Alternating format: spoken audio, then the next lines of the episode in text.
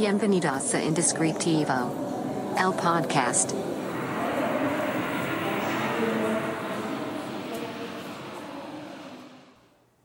Hola, bienvenido una vez más a este podcast indescriptivo. Si no me conoces, mi nombre es Carlos Cornejo y en este podcast hablamos de un montón de temas diferentes, tanto de emprendimiento como de la vida adulta, como de formas de diversificar ingresos, las cosas que nos pasan a, todos, sobre todo en el ámbito creativo, las dificultades. Y justamente hoy quiero hablar de una de ellas. Hoy estoy grabando en una hora diferente, por eso no me ven con mi habitual taza de café, pero eh, no importa porque de todas formas les quiero recomendar a mis amigos de Café Relato, el único patrocinador de este podcast.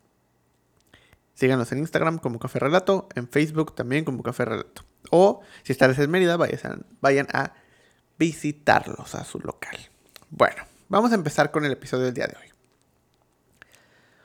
Hoy, lunes. Bueno, cuando salga esto es lunes. Quiero que empieces el día escuchando estas palabras. Si estás en este momento entregando un proyecto, esperando la revisión de un proyecto, esperando el feedback, esperando que elijan alguna propuesta, esperando alguna información importante sobre lo que entregaste o acabas de entregar, y estás pensando lo siguiente. ¿Qué voy a hacer si no le gusta? O, eh, de otra forma, es, espero que diga que sí. O, ojalá que no diga que no. Si estás pensando esto, si estás pasando por este momento, un momento en el que hemos pasado todos, todos, en todos los ámbitos, pero voy a hablar obviamente del ámbito en el que más me desenvuelvo, que es en, el ámbito creativo o de las industrias que tienen que ver con comunicación o diseño. Esa espera, a veces horrible, ese momento en el que presentas tu proyecto, tu propuesta, lo que estuviste trabajando las últimas semanas, días, horas, y estás esperando una respuesta, estás esperando que te digan si les gusta, si no les gusta, o qué sucede alrededor de esto, es, espera a veces es horrible, es, eh, es desesperante.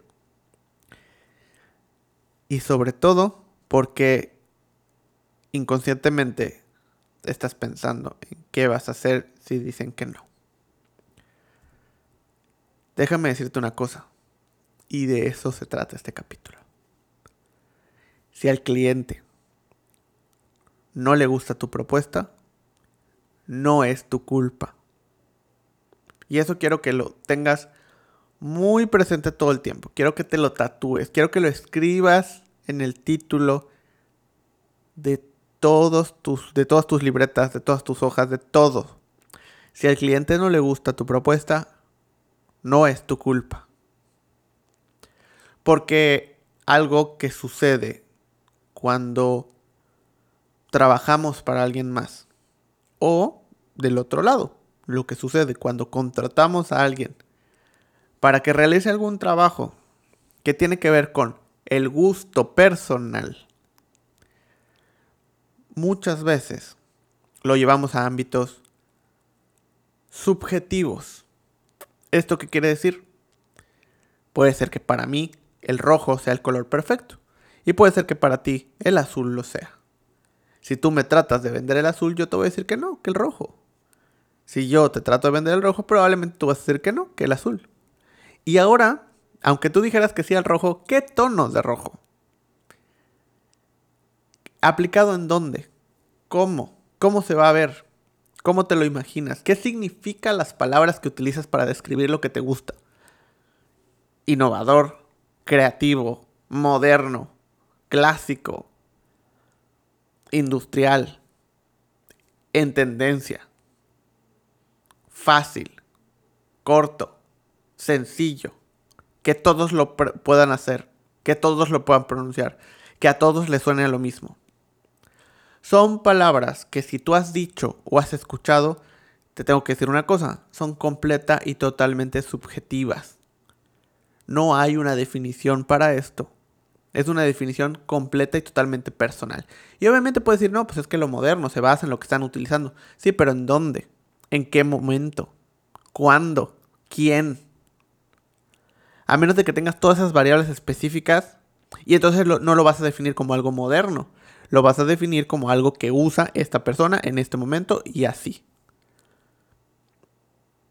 Moderno no es una definición. Corto no es una definición. Fácil de pronunciar no es una definición. Estético no es una definición. Son características personales. Lo que para mí es estético, para alguien más probablemente no lo sea. Entonces, eso sucede con las propuestas. En algún punto, y saben perfectamente, y si has escuchado este podcast desde hace tiempo, saben perfectamente que siempre hago esta, esta aclaración, este disclaimer, esta frase. Todo esto se basa en mi forma de verlo, en la experiencia que yo he tenido, en los proyectos que me han tocado, en las oportunidades, fallos, errores, aciertos que he tenido a lo largo de todos los años. No quiere decir que sea la verdad, pero así me ha pasado, así lo veo y se los quiero compartir. El tema de cómo se ha perdido, cómo se perdió la idea de propuestas y resultados o entregas finales ha sido un problema. Porque es justamente esto. Yo te estoy entregando, ustedes, tú, si estás esperando esa respuesta, estás entregando propuestas. No estás entregando el proyecto final, no estás entregando eh, todo completo, no estás entregando, por más terminado que parezca, son propuestas. Por eso se determinan así, por eso se llaman de esta manera. Son propuestas que están sujetas a cambios, por supuesto, y tú tienes que estar consciente de que esto puede cambiar porque son propuestas. Pero muchas veces, en lo personal, me ha tocado, y, es más, te voy a pedir un favor. Si a ti te ha sucedido esto, quiero que me lo digas. Quiero que lo comentes en YouTube, quiero que me lo mandes por mensaje, por Instagram, a SecretNameMX, a Carlos R. Cornejo, en Instagram o en Facebook, donde sea que estés escuchando esto. Si te ha pasado lo siguiente. Tú entregas estas propuestas y la respuesta es como, no, pero es que yo quería algo más, es que no puede ser, es que eh, no me gusta, porque no tiene nada que ver, o te dije que no se apega a lo que te hablamos, para mí no es, eh, e, esto no es corto, esto no es fácil, esto no refleja elegancia, esto no refleja modernidad. Si te han dicho alguna vez este tipo de cosas, por favor, solo házmelo saber. Para que sepamos que hay muchos que, pasan por esto mismo. Porque, ¿qué sucede? Llevamos el tema de propuestas a un tema como si fuera esto es lo que pagaste, aquí está y ya, fin, no, no hay más. Y no, es una propuesta. Está bien que no te guste. Ok, no pasa nada.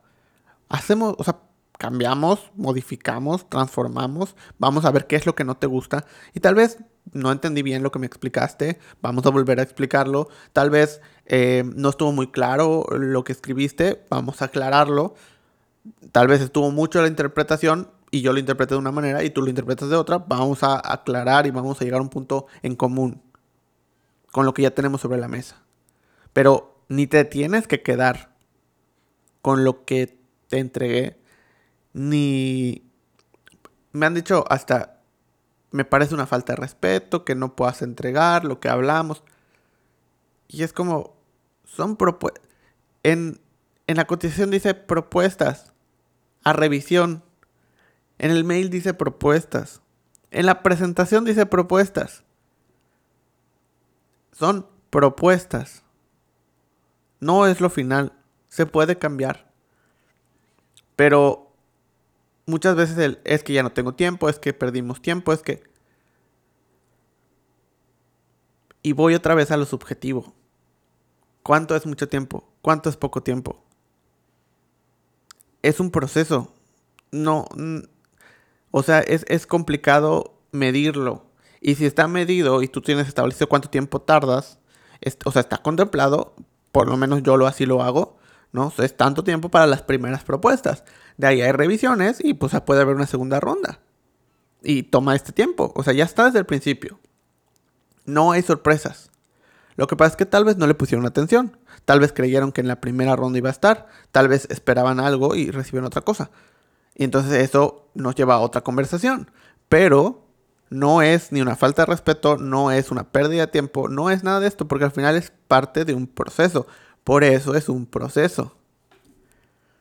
No es nada más vas, compras y recibes y ya. Si te gustó, bien. Si no te gustó, mal. No. Son propuestas, es un proceso, lleva tiempo, lleva estructura. Y si, se tiene que hacer bien, pues tiene que cumplir con esos estándares. Que ahora los dos acordaron. Porque aquí hay otro tema. Y a esto me refiero con que si al cliente no le gusta lo que, lo que entregaste, lo que propusiste, no es tu culpa.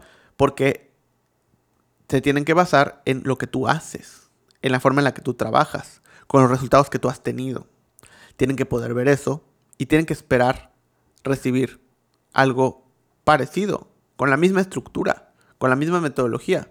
No van a recibir el mismo proyecto, obviamente, pero van a recibir algo que tiene la misma lógica, tiene la misma manera de pensar. Si el cliente no está de acuerdo con tu manera de pensar, ahí es culpa del cliente por no estar atento a tu manera de pensar y cómo era tu manera de pensar al momento de contratarte. Tal vez se basó más en los proyectos que habías hecho, en tu portafolio, cosa que no debería ser.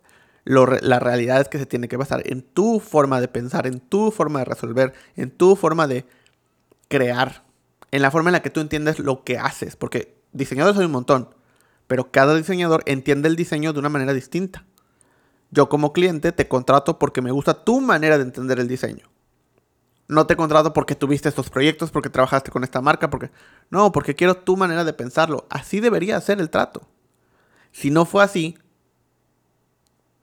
la mayor culpa la tiene el cliente. Esa es la realidad. Y, y o sea, y eso hablando no solo desde el punto de me contratan, sino también como cliente. O sea, si yo contrato a alguien porque lo, lo hago y me baso solamente, ah, es que trabajo con tal marca, entonces sí lo contrato. O, ah, es que hizo proyectos del mismo rubro, entonces sí lo contrato. Pues estoy a expensas de, pues quién sabe qué vaya a recibir. Cuando lo contrato porque me gusta la manera en la que piensa en la que hace, en la que desarrolla, en la, lógica que utiliza para resolver un problema, eso es lo que me gusta, perfecto, le voy a dar un problema que resolver. Y quiero que use su lógica para hacerlo. Entonces cuando me lo entregue, se va a parecer a esa lógica. Y va a tener sentido para mí.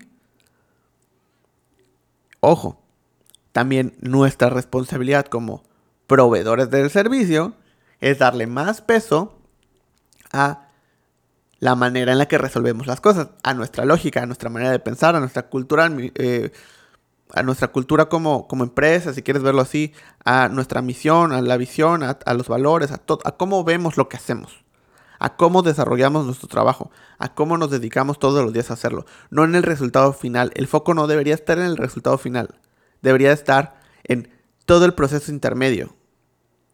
Por lo menos esa es mi manera de verlo. O sea, tiene que estar enfocado en esto, en cómo yo veo las cosas, en cómo yo entiendo las cosas, en cómo yo me visualizo haciendo un proyecto u otro. Y eso es lo que comunico. No tanto mi portafolio, no tanto los proyectos, porque al final, si yo te muestro un proyecto de un restaurante, pues no te voy a hacer algo igual, porque ya existe. Y lo hice yo. Te voy a hacer algo totalmente diferente. Entonces, ¿de qué sirve tener esa referencia si no vas a tener algo igual, pero sí vas a tener algo que tenga la misma lógica, que se, que se resuelva con la misma eh, manera de pensar con la que se resolvió este, pero este es un problema distinto al tuyo. Entonces, consejo para las personas que me están escuchando, que están esperando esa respuesta de si les gustó o no, no se preocupen, si no les gusta, no es culpa suya. Solo sigan. Y si se vuelve personal, y si les reclaman, y si les dicen, porque no les voy a mentir, va a seguir pasando. No se lo tomen personal. Es el único consejo que les puedo dar. No se lo tomen personal. sigan avanzando, sean fieles a lo que ustedes creen, a lo que ustedes piensan, explíquenle esto. El, esta es mi manera de verlo, esta es mi manera de pensar, esta es mi manera de resolverlo. Si no te gusta, pues probablemente pues dejémoslo hasta aquí o no tuvimos que trabajar en conjuntos del principio. Porque así lo voy a resolver. Me estás pidiendo que haga algo que no hago. Y, y pues claramente va a salir mal. Y probablemente no lo pueda hacer.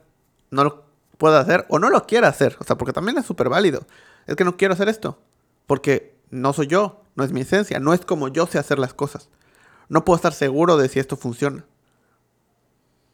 Y si tú me estás escuchando y vas a contratar a alguien, básate en su manera de entender al mundo, su manera de entender lo que hace, en su manera de entender las formas, las estructuras y todo. No te fijes en su portafolio. ¿Ve cómo lo resolvió y ve el resultado final? Sí. Pero enfócate más y dedícale más tiempo a la manera, o sea, a entender la manera en la que resolvió todo lo que hizo y cómo lo hizo. Porque ahí está lo importante. Los principales problemas que tenemos al enfrentar a una entrega es esa ansiedad de qué sucede si no estoy en lo correcto, qué sucede si critican mi trabajo, qué sucede si no están conformes con lo que estoy haciendo. Y no tiene que ser así. Es difícil, es complicado, sí, pero cada vez estoy más convencido de que yo soy el principal em, encargado de darle valor a mi trabajo. Yo soy el principal en mostrar cómo hago las cosas y por qué las hago así. Yo, soy yo estoy trabajando de manera personal, pero esto lo puedes replicar tú también. Yo estoy trabajando por, un, por algo más grande que dinero, por algo más grande que clientes, por algo más grande que proyectos. Estoy trabajando porque quiero generar una industria. Estoy luchando todos los días y se los prometo que todos los días, desde hace dos años, poco más de dos años, día tras día, todo lo que hago es luchar por crear una industria. La industria enfocada en los nombres y en todo lo que eso puede conllevar. es más grande que un proyecto, es más grande que el dinero, es más grande que los clientes, es más grande que la empresa. Es luchar por crear una industria. Es difícil, es complicado, pero eso es lo que me alienta a hacerlo. Necesito que ustedes también encuentren eso más grande que los clientes, más grande que el dinero, más grande que el diseño, más grande que la arquitectura, más grande que cualquier cosa que estén haciendo. Y que no solo sea por vender, que no solo sea por generar dinero, que no solo sea por vivir de eso, que sea por algo que les aporte más. Y entonces, cuando los critiquen, y entonces cuando les digan que no les gusta, y entonces cuando les digan un montón de cosas, no va a importar. No te gusta el proyecto, ok, está bien, sí, bueno, o sea, esta es mi manera de verlo y esta es la industria que quiero crear. O sea, esto ya ni siquiera tiene que ver con esto es lo que yo hago y a esto me dedico. No, esta es la industria que estoy tratando de crear. ¿Te unes al barco conmigo? Sí, perfecto, seguimos. No, ok, pues tal vez lo dejemos hasta aquí. Porque si no, no voy a cumplir con lo que yo estoy tratando de hacer. O terminas ese proyecto y ya no vuelves a trabajar con esa persona. Fin. Porque pues también lo puedes decir es válido, necesitas un saldo. Entonces pues terminas el proyecto como ellos quieren, te pagan y ya, fin. No vuelves a trabajar de esa manera. Y aprendes para el siguiente proyecto. Es válido y está bien. Entonces, los invito a que me cuenten, uno, como les dije hace rato, esa promesa está ahí. Cuéntenme si han pasado por algo así. Y dos, que me digan qué piensan. ¿Qué piensan de esto? Porque de repente esto lo he, contado, obviamente, pero de manera pues personal o con colegas, pero muy cercanos. Nunca lo he dicho tal cual en público. Entonces, quiero saber su opinión. Quiero que ustedes que me escuchan, tú que me estás escuchando, me digas qué, qué te parece, qué piensas. ¿Piensas que estoy loco? ¿Piensas que está bien? ¿Piensas que está mal? Cualquier opinión que tengas para mí va a ser súper, súper valiosa. Cualquiera, te lo prometo. Porque, y, esto lo he pedido en varios podcasts, y, me llegan mensajes diciendo, yo no estoy de acuerdo, no me parece. Y hasta en post, en post de nuestras redes sociales. a mí no me parece por esto, y está bien, está, es válido, y les prometo que los leo todos. Porque es súper, súper valioso. Lo bueno, lo malo, lo que está a favor, lo que está en contra, todo es súper valioso porque todo eso me ayuda a generar más y más y más información.